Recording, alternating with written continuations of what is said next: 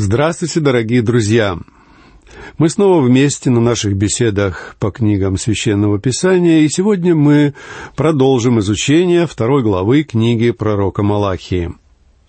В этой главе пророк Божий осуждает израильских мужчин, которые разводились для того, чтобы вступать в брак с иноплеменницами – Вследствие разводов ослаблялись семейные связи в Израиле и нарушался порядок отношений между мужчиной и женщиной, который был установлен Богом еще со времен сотворения.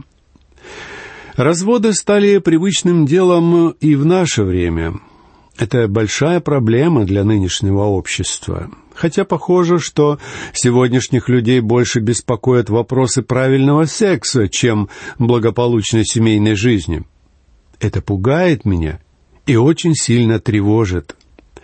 В одной из ведущих британских газет несколько лет назад было написано «Общественная мораль сегодня похожа на пустошь, усыпанную руинами разрушенных убеждений». Однако голос разума звучит в нынешних средствах массовой информации гораздо тише, чем голоса, защищающие свободу эротики и половых связей.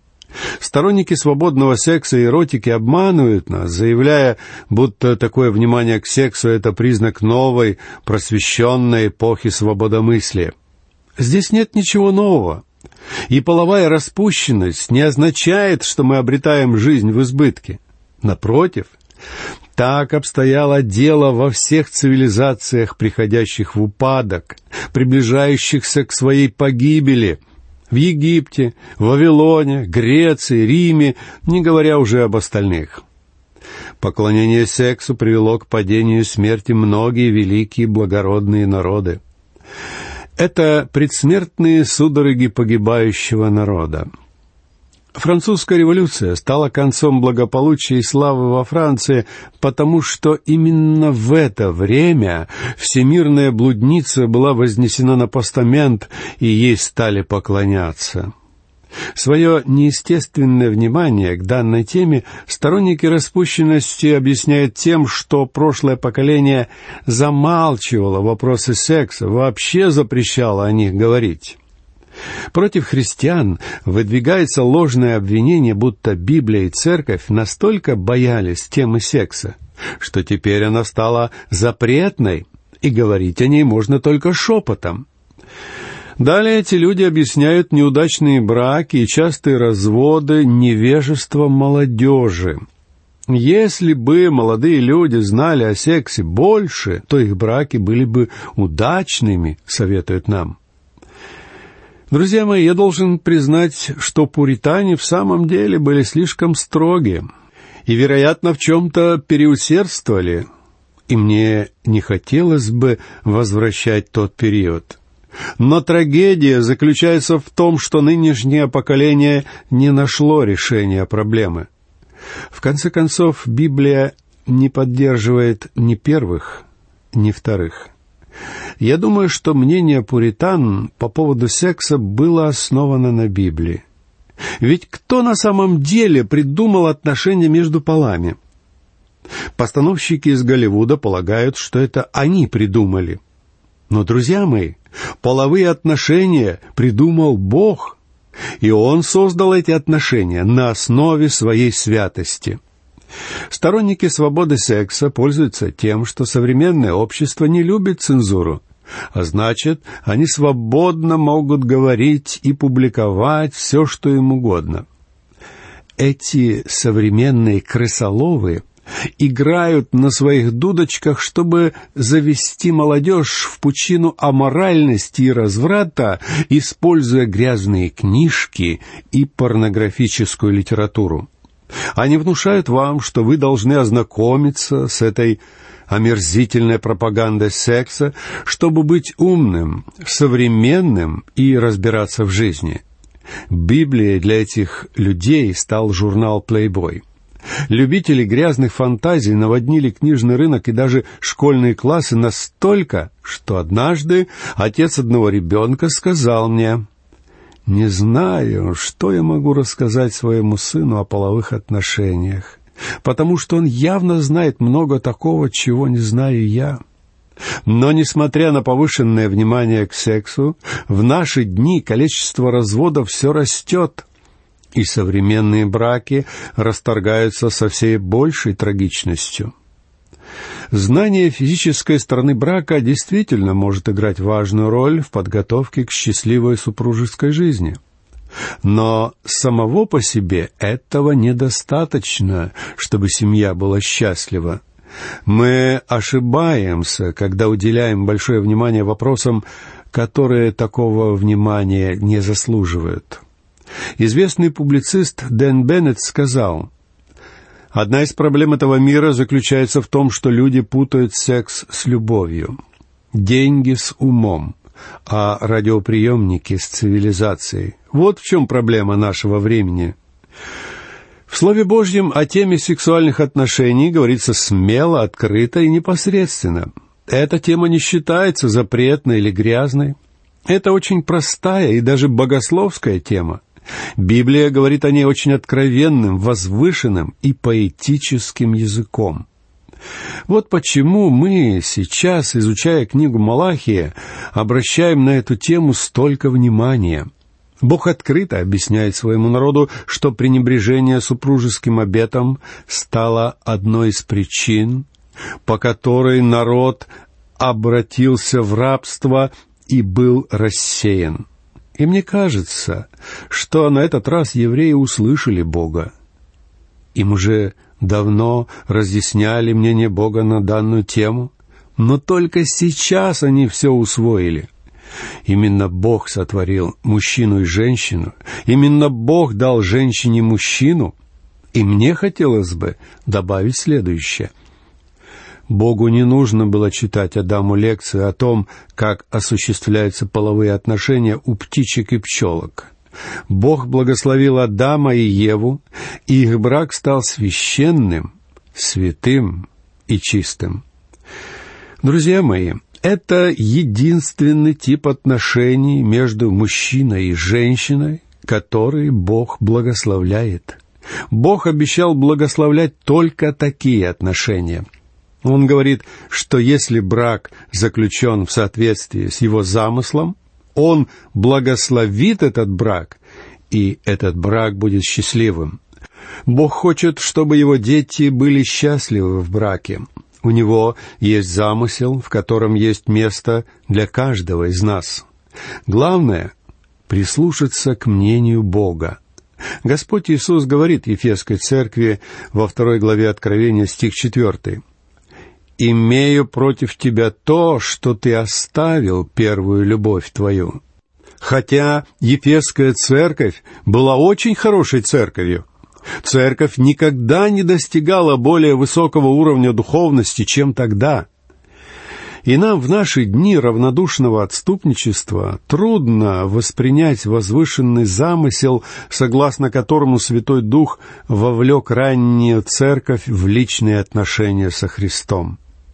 Верующие ранней церкви были по-настоящему влюблены в Христа. Они любили Его. Пять миллионов человек пролили кровь, когда умерли за эту любовь, как мученики. Мне хотелось бы немного иначе перевести этот стих.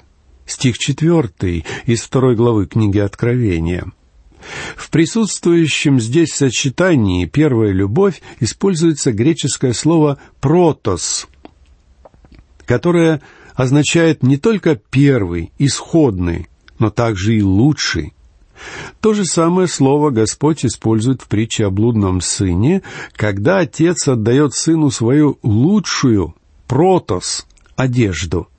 И ефесским верующим Христос напоминает об их лучшей любви – Этой церкви, в преданность которой начинает проникать равнодушие, Христос говорит, «Имею против тебя то, что ты начинаешь оставлять, но еще не оставил свою лучшую любовь. А спасение — это как раз-таки вопрос любви. Господь спрашивает нас, «Вы любите меня?» Он не спрашивает, будете ли вы верны мне или будете ли вы проповедовать обо мне. Он не спрашивает, сколько денег вы собираетесь пожертвовать или как много дел вы намерены сделать ради меня. Он спрашивает, «Вы меня любите?» И только потом он велит нам слушаться и что-то делать для него. Апостол Иоанн так пишет об этом в своем первом послании, глава 4, стих 19. «Будем любить Его, потому что Он прежде возлюбил нас». Одно из своих исследований я посвятил маленькой библейской книге «Руфь». На примере Руфи я хотел показать, что история искупления — это история любви. Бог берет жизнь двух самых обыкновенных людей, сильного мужчины и благородной женщины, и рассказывает историю любви. В этой истории Бог показывает, как велика его любовь к человеку. Через эту историю Бог доносит до нас потрясающий факт. Спасение — это вопрос любви. В последнем послании Христа Ефесской церкви в книге Откровения есть предостережение. Нам оно не очень понятно, но я вспоминаю первое послание к верующим этой церкви, написанное Павлом за тридцать или сорок лет до того. Мы называем его «Послание Павла к Ефесинам». В этом послании говорится о проблеме супружеской любви, и она сравнивается с любовью Христа к церкви.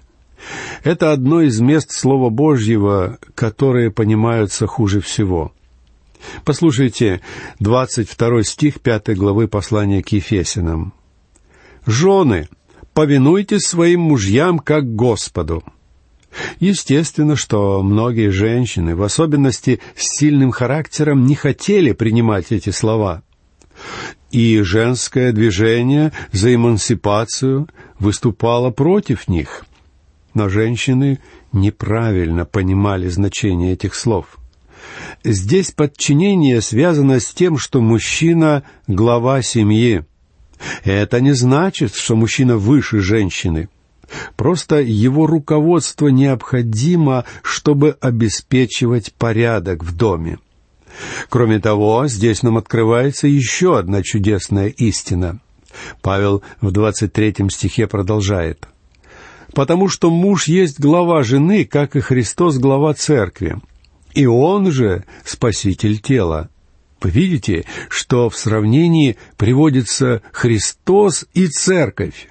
Христианский брак, если он заключен по воле Божией, это отношение Христа и церкви в миниатюре. Христианский брак — это аналог потрясающих отношений между Христом и верующим.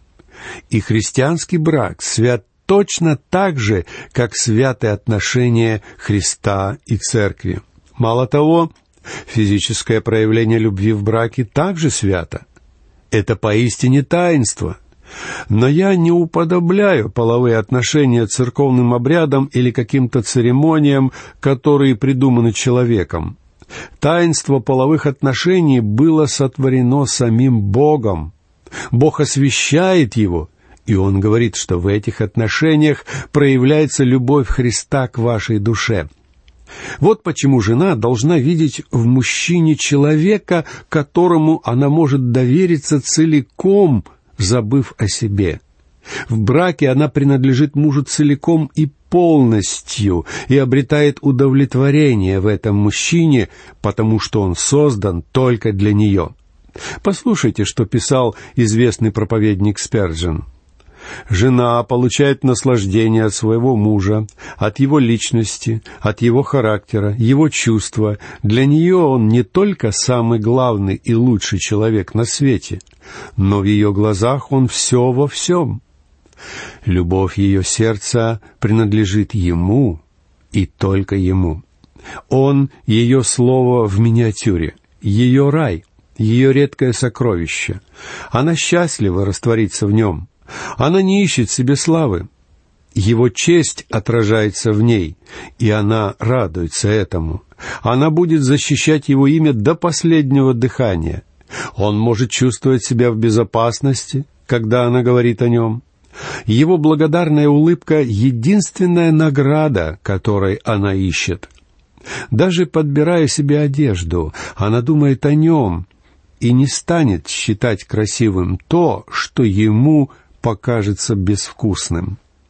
У мужа есть много целей в жизни, и некоторые из них она не вполне понимает. Но она верит в каждую из них и с удовольствием делает все, что может, чтобы помочь ему достичь их.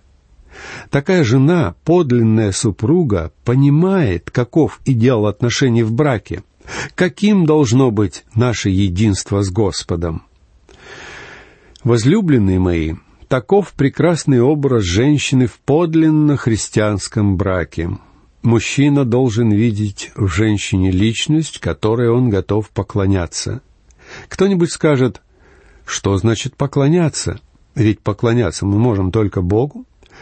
Да, поклоняться. Я имею в виду именно это.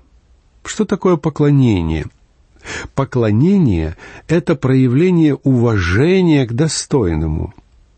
Если вы прочитаете описание древних свадебных обрядов, то увидите, что жених там всегда говорил «всем своим существом поклоняюсь тебе». Это значит, что он видел ценность женщины. Он должен любить ее так, чтобы быть готовым отдать за нее жизнь. В Библии об этом говорится очень выразительным языком, и я не знаю, почему мы стесняемся быть такими откровенными. Если вы откроете песнь песней Соломона, вы найдете там описание жениха и того, что он думает о своей невесте. Послушайте седьмой стих четвертой главы этой книги. «Вся ты прекрасна, возлюбленная моя, и пятна нет на тебе». А вот второй стих второй главы что лилия между тернами, то возлюбленная моя между девицами. Очень выразительно, разве нет? А теперь послушайте невесту, шестнадцатый стих второй главы. «Возлюбленный мой принадлежит мне, а я ему. Он пасет между лилиями». Друзья мои, вы не сможете найти более возвышенных слов. В момент высшего и сладкого наслаждения женщина может либо вознести мужчину на небеса, либо ввергнуть его в пучину ада. Муж может либо поставить жену на пьедестал и говорить ей «я поклоняюсь тебе, потому что ты вся прекрасна», либо вести себя с ней грубо. Когда случается последнее, он убивает ее любовь. Она начинает ненавидеть его, становится холодной и бесчувственной. И консультанты по семейным вопросам знают, что именно по этой причине распалось очень много браков. Бактериолог Рене Дюбо из Института Рокфеллера сказал, Отсутствие цели и неспособность реализовать себя – самая распространенная причина органических и умственных заболеваний в западном мире – вот от чего распадаются многие браки. Жена перестает получать удовлетворение, она разочаровывается в муже, она становится нервной, дерганной, придирается по пустякам. Параллельно с этим муж начинает вести жизнь человека-неудачника. Он чувствует себя одиноким и превращается либо в тряпку и домоседа, либо в грубого деспота. В нашем обществе вы встретите и тех, и других – а теперь позвольте мне задать личный вопрос моим слушательницам. Являетесь ли вы такой женщиной, за которой мужчина мог бы умереть? Если вы всего лишь одна из маленьких пустышек, если вы просто озабоченная сексом кошечка, которая может увлечься первым встречным молодым человеком, вы никогда не станете женщиной, за которую мужчина готов умереть. Если у вас нет красоты характера и благородства души, вы подобны огню без тепла, радуге без цвета и цветку без запаха. В Слове Божьем говорится о внешних украшениях, и поймите меня правильно, Библия не ведет войну против украшений. Все мы должны выглядеть как можно лучше. У каждого из нас есть свои проблемы, но мы должны делать все, что можем. Бог не призывал нас прятать ту красоту, которую Он дал нам. Нет причины, по которой женщина не должна модно одеваться. Но для Бога важнее всего не внешние украшения, но кроткий и смиренный дух. внутренняя красота. Вот что Бог по-настоящему ценит. Послушайте, что пишет апостол Петр в своем первом послании, глава 3, стихи 3 и 4. «Да будет украшением вашим не внешнее плетение волос, не золотые уборы или нарядность в одежде, но сокровенный сердце человек в нетленной красоте кроткого и молчаливого духа, что драгоценно пред Богом.